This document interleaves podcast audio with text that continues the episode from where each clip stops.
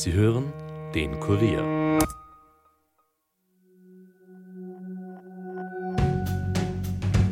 Hallo bei den Fakebusters. Mein Name ist Armin Arbeiter und heute widmen wir uns der Gedankenkontrolle.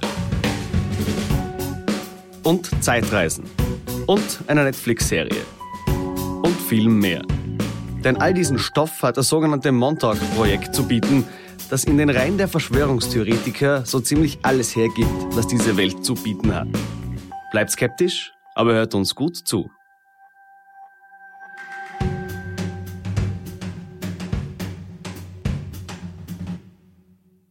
I have been involved in the Philadelphia experiment, the Montauk Project, time travel, alien connections at the Montauk Project, and some other projects, all of which have been secret over the years, most of which have never been declassified.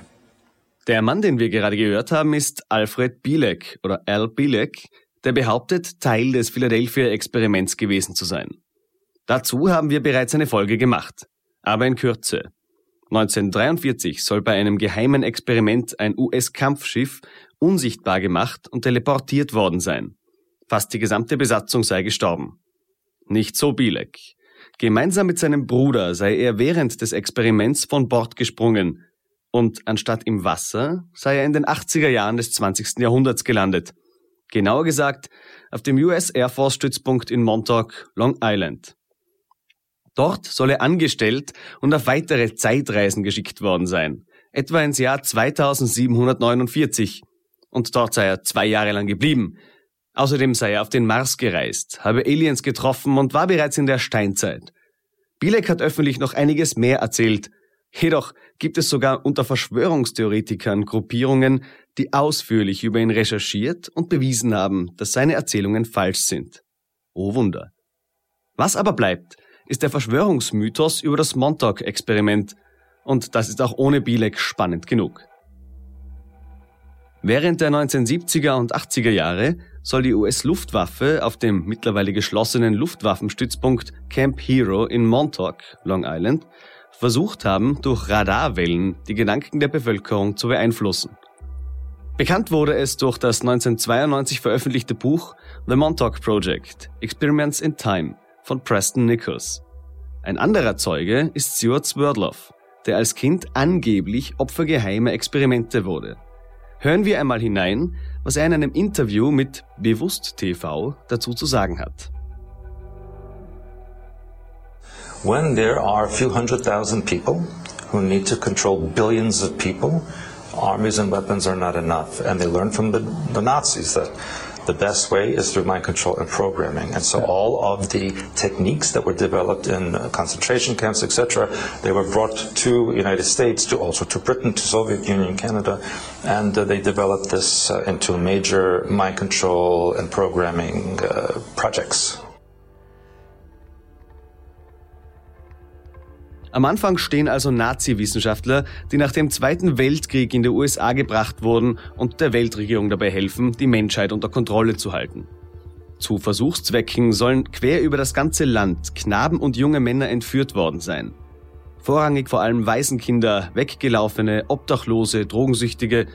Und dann sollten deren Persönlichkeitsstrukturen durch brutalste Foltermethoden und halluzinogene Drogen zerschmettert werden. Anschließend seien bei den Opfern die gewünschten Inhalte und Eigenschaften in die jeweilige Person einprogrammiert worden und so eine zweite, hinter einer Traumbarriere liegende, per Codewort aktivierbare Persönlichkeit geschaffen worden sein. Swerdloff schätzt, dass sich das Montauk-Projekt während der knapp 13 Jahre seines Fortbestands 10.000 bis 300.000 solcher Montauk Boys genannter Kinder bediente. Nur weniger als ein Prozent hätten überlebt von denen wiederum nur wenige das gewünschte Ziel der Forschung erreicht haben soll. Die, die es geschafft hätten, seien vor allem als Spione, bewusstseinskontrollierte Auftragskiller oder Hellseher für parapsychologische Kriegsführung eingesetzt worden. Hören wir uns hier noch eine weitere Aussage Swerdloffs an. Because Montauk was in an isolated location, uh, far from uh, populated centers, it was uh, valuable for secret projects, and so they converted it uh, to this uh, project for uh, initially um, was for weather control esoteric weaponry, genetic manipulation, mind control and programming, and then eventually they moved into time travel and deep space travel with technology from alien beings. How big is Montauk? I mean, it has to be really big to have all these projects. Well, it would, the the area itself is not big. It's a small peninsula, but it goes down nine levels. Mm. And as I mentioned, they uncovered uh, what they now know to be Atlantean pyramids. so from there you uh, can go yes, to other places. Yes, and that's how they were able to make the undersea uh, submarine pens that uh, to come in from the ocean. And what was your work there? You said you worked there? Yeah, yeah. Unfortunately, uh, because of my family background and because of genetics, um, I was taken to work there for 13 years. As a, a military uh, American, I, I was uh, I was not very high level at all. I was uh, part of the the, ex, the ones they experimented on, oh. and so I worked uh, in in uh, sexual magic ritual. I worked in uh, hyperspace language, and then eventually uh, worked into the time travel and uh, psychic development. Er erzählt also, dass er die Hyperspace-Sprache für Zeitreisen sowie sexualmagische Rituale gelernt bzw. erlitten hätte. Junge Burschen seien für das Projekt auserwählt worden, weil sie aufgrund ihrer unschuldsbedingten Neigung zu extremer Angst in ihrer Zirbeldrüse Adenochrom produziert hätten, welches man als Droge für die Illuminaten abgeschöpft habe. Auch dazu haben wir bereits eine Folge gemacht. Die Montauk Boys seien als Medien für das Erscheinen außerirdischer Weseneinheiten genutzt worden. Auch die Aussage von Preston Nichols, einem anderen angeblichen Zeugen, der von sich behauptet, man habe bei ihm in der Schule einen IQ von mehr als 200 gemessen, sind durchaus abenteuerlich. Er erzählt von den Brutalitäten, denen die Montauk Boys zwecks Desensibilisierung ausgesetzt wurden, vom legendären Montauk Chair, einer Art Gedankenlesemaschine, die das Ausgelesene entweder in jemand anderen hineinprojizieren oder es materialisieren lassen konnte und wie er deswegen zum Schluss den mysteriösen Projektleiter mit vollgehaltenem Revolver dazu brachte, diesen Stuhl abzuschalten. Weit weniger Details gibt es von Alfred Bielek, der bis zu seinem Tod im Jahr 2011 behauptete, dass man ihn eines Großteils seiner Erinnerungen beraubt hatte und somit kann er sich naturgemäß nicht an viel erinnern, meinte er. Fakt ist, dass durch diese drei Herren vor allem durch die von ihnen veröffentlichten Bücher, das Montauk-Projekt zu einem fixen Bestandteil der Verschwörungstheoretiker-Szene geworden ist und sich im Laufe der Jahre sehr viel mehr dazu angesammelt hat. Und dazu rede ich jetzt mit meinem geschätzten Kollegen Michael Hammerl. Hallo Michi. Hallo Armin. Michi, selten habe ich eine Verschwörungstheorie gesehen, an die so viele Themen angeheftet wurden wie beim Montauk Project. Wie kommt das? Ja, vor allem deswegen, weil Bilek Anfang der 90er einige große Auftritte hatte und dazu Preston Nichols mit seinen Büchern ordentlich nachgelegt hat. Mit dem Internet hat das dann ein Eigenleben entwickelt, das seinesgleichen sucht. Und man muss einfach sagen, der Stoff hat etwas. Vor allem gibt es neben den absolut irren Aussagen dieser drei Zeugen einige historische Parallelen, die eben neugierig machen. Welche wären das zum Beispiel? Nach der Niederlage des Naziregimes waren die Siegermächte naturgemäß bemüht, sich der technischen, wirtschaftlichen und geistigen Kapazitäten der Deutschen zu bemächtigen. Das Rennen machten dabei vor allem die Amerikaner. Entweder durch Rekrutierung, wie bei der Operation Overcast, oder Verlegung gefangener Wissenschaftler, wie beim Project Paperclip. Mit Werner von Brauns Hilfe flog man zum Mond, Reinhard Gehlens Abteilung Fremde Heere Ost wurde zur Bekämpfung der Kommunisten mehr oder weniger komplett in die eigenen Geheimdienststrukturen integriert. Na gut, aber das erklärt ja noch nicht, na gut, aber das erklärt ja noch nicht das große Projekt der Gedankenkontrolle.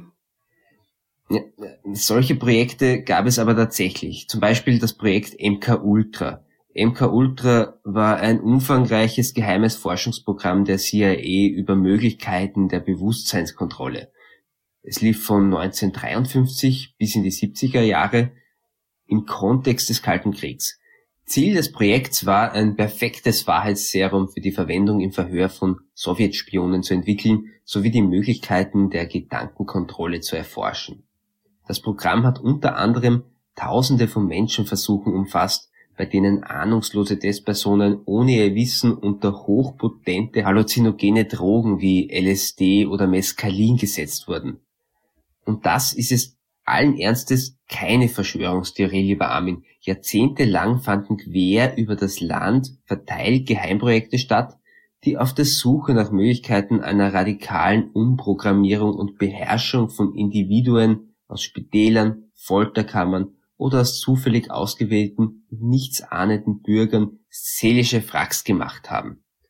Es ist also nicht auszuschließen, dass auch auf Camp Hero Ähnliches geschah. Gut, das waren heftige Skandale, aber gerade weil das ja alles aufgekommen ist, warum sollte Montag verschwiegen worden sein? Das ist eine gute Frage, die später zu klären gilt.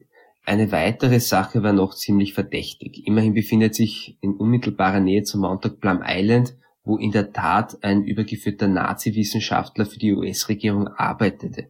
Erich Traub, unter den Nazis aktiv und an der Suche nach biologischen Kampfstoffen beteiligt, experimentierte in dem auf der Insel ansässigen Hochsicherheitsforschungszentrum für Tierseuchen und Krankheiten mit mehr als 40 tödlichen Keimen herum. Gerüchteweise ging es bei den dort betriebenen Forschungen nicht nur um die Bekämpfung von Tierseuchen, sondern auch um deren militärische Nutzbarmachung.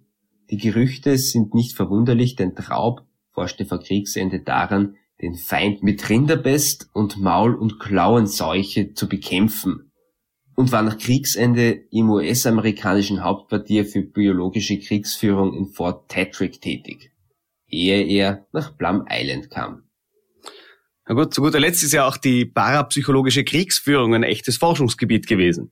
Ja, so ist es, lieber Armin. Zwischen den beiden Supermächten des Kalten Krieges gab es tatsächlich auch eine heimliche paranormale Aufrüstung, weil man es sich ganz einfach nicht leisten konnte, in einen Bereich in Rückstand zu geraten, der von der Gegenseite möglicherweise schon kultiviert worden war. Und den Russen wurde diesbezüglich so einiges nachgesagt. Einer der Hauptakteure militärischer BSI-Forschung auf amerikanischer Seite war etwa John B. Alexander, Vorbild für den großartigen Film Männer, die auf Ziegen starren. Die berühmte Netflix-Serie Stranger Things basiert ja beispielsweise auch auf dem Montauk-Projekt. Was weißt du dazu? Ursprünglich trug die Serie sogar den Titel Montauk. Vor einigen Jahren gab es sogar einen Rechtsstreit darüber, ob die Serie überhaupt noch erscheinen darf nachdem ein anderer Filmemacher, der bereits einen Kurzfilm über Montauk gemacht hatte, Klage erhoben hat. Mittlerweile ist dieser Rechtsstreit allerdings beigelegt. Auch das Monster aus der Serie soll es gegeben haben. 2008 gingen durch die sozialen Medien die Fotos des sogenannten Montauk Monsters, einer an der Küste von Montauk angespülten, nicht identifizierbaren Kreatur, von der man vermutet, sie sei auf Plum Island natürlich gezüchtet worden und ja, ein Hybridwesen. 2010 wurde gar die Leiche eines Mannes mit, so der offizielle Polizeibericht, überdurchschnittlich großen und langen Fingern angeschwemmt. Na Jesus, das klingt ja alles absurd. Ich meine, es wird schon eine Erklärung dafür geben. Aber warum bleibt das Montag-Projekt für dich bei all diesen Parallelen trotzdem eine Verschwörungstheorie? Zuerst einmal lassen sich die Behauptungen in keiner Weise belegen. Die angeblichen Zeugen widersprechen einander häufig. Zudem ist es wirklich empfehlenswert, sich die Auftritte dieser Menschen in voller Länge anzusehen. Da geht es um Reptiloiden, Atlantis, ja alles. Da wird einfach alles zusammengewürfelt und verdreht, dass einem schwindlig werden kann. Und gerade weil sie in einigen Bereichen so nahe an wahren Begebenheiten ist, funktioniert diese Verschwörungstheorie so gut. Wie gesagt, die US-Amerikaner waren und sind keine Heiligen. Das Sammelsurium dieser ganzen Erzählstränge ist mir dann aber einfach zu viel. Danke dir, lieber Michi, und bis zum nächsten Mal. Sehr gerne, lieber Armin. Servus und bis bald. Fassen wir noch einmal zusammen. Schweigt eine Regierung zu den Behauptungen, ist das für die Verschwörungstheoretiker ein guter Beweis dafür, dass es etwas zu verbergen gibt. Streitet sie die Versuche ab, ist das für Verschwörungstheoretiker ein noch besserer Beweis dafür, dass ja doch etwas dran ist. Gibt die Regierung einige Versuche, wie auf dem Gebiet der Parapsychologie zu, ist das für die Verschwörungstheoretiker der allerbeste Beweis, dass da noch etwas mehr sein muss. Es gibt sogar die Verschwörungstheorie, dass alle Verschwörungstheorien vom US-Militär kreiert wurden, um das wirklich große Geheimnis zu vernebeln. Dass es definitiv Geheimnisse gibt, ist klar. Die Behauptungen der drei Montauk-Zeugen sind jedoch definitiv von der Hand zu weisen. Bleibt skeptisch, aber hört uns gut zu. Das war es für heute von den Fakebusters, die künftig alle zwei Wochen erscheinen werden. Wir brauchen einfach mehr Zeit für die Recherche. Mehr Informationen zu diesem Podcast findet ihr unter www.kurier.at slash fakebusters. Wenn euch der Podcast gefällt, abonniert uns und hinterlasst uns eine Bewertung in eurer Podcast-App und erzählt euren Freunden davon. Fakebusters ist ein Podcast des Kurier. Moderation von mir, Armin Arbeiter, Schnitt Dominik Kanzian, Produzent Elias Nadmesnik. Weitere Podcasts findet ihr auch unter www.kurier.at slash podcasts.